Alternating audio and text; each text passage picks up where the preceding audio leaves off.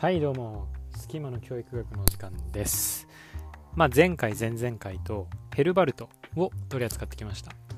まあ彼はね関東の後を継いだ哲学者であり教育学者そして近代の教育学の近代的な教育学という学問の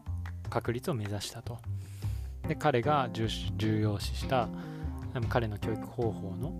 3つの要素として、えー、管理訓練方法がありましたね。で彼が特に重要視したのが教育的教授ということで、まあ、形式投野としてあの、まあ、育まれる形式投野として生まれてくる道徳的品性これが重要だというふうに彼は言ったわけですね。でそうした教授の段階として明瞭連合系統方法という、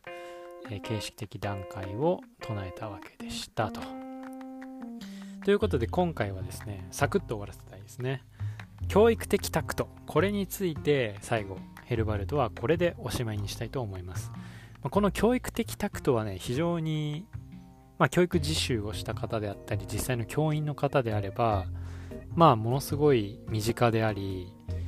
まあ、教員の方であればねもう普段実践してらっしゃることなんですけれどもこの教育的タクトとても重要な概念になります。じゃあこれ何かっていうとこれはですね教師が状況に応じて行う素早い判断力と決定のことを教育的タクトと言います。もう一回言うと教師が状況に応じて行う素早い判断力と決定のことですね。これこそが教師の持っている専門的力量の中核にあるっていうふうに言うことが言えると思いますね。つまりあの、まあ、いくらね、教育理論だとか、まあ、教育方法っていうものをね、まあ、提唱したとしても、まあ、これやっぱり教師、教育っていう仕事はまさに対人の中で行うわけなので、まあ、不確定要素、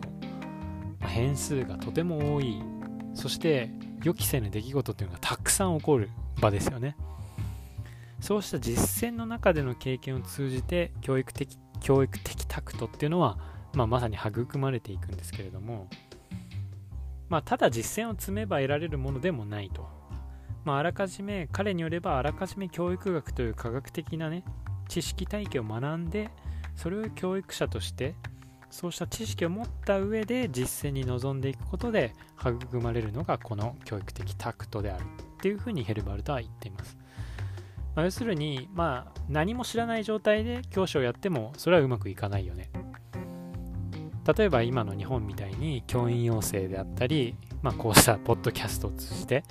まあ、この教育学っていうものを学んだ上でそれで実践でこの不確定な教室教育現場というところで実践経験を積んでいくことで、まあ、身体値となる。まさにこう言葉では言い表せないような、まあ、身体値が蓄積されていってまさに教師の専門性というものが磨かれていくっていうことですよね。だからあのベテランはすごい子供たちをまとめるのがうまいけど新人新米教師はちょっと、ま、うまくまとめられないみたいななんかそういうのってあるじゃないですか、まあ、特に教育実習とか行くとねなかなか自分の思う通りにいかないなんてことがありますけどこれはまさに教育的タクト。教師の実践の中で、まあ、臨機応変に対応できる素早い判断力であったり決断力。この教育的タクトが、まあ、ベテランの先生であれば、まあ、培われている発達しているので、まあ、生徒をうまくまとめたり、えー、自分の思い通りの教育が行えるということなんですね、まあ、つまり、まあ、ヘルバルトは何が言いたかったかっていうと教育学必要だよねっていうことですね、はい。まあ、実践的な知識に支えられつつもこう即興的な判断これが教師の専門性である。そしてこの教育的タクトを身につけるにはやっぱり教育的、まあ、知識ももちろん必要ですよと。だから教育学っていうのが必要なんですっていうふうにヘルバルトは言ってこの教育学という学問を確立したと。いうふうに言えますね、まあ、このね教師が、まあ、授業の方法であったり生徒のさまざ、まなニーズっていうこうお互いに葛藤する要求の中からもう常に判断を行わな行わなければいけない、まあ、不確定要素の高い問題に対しても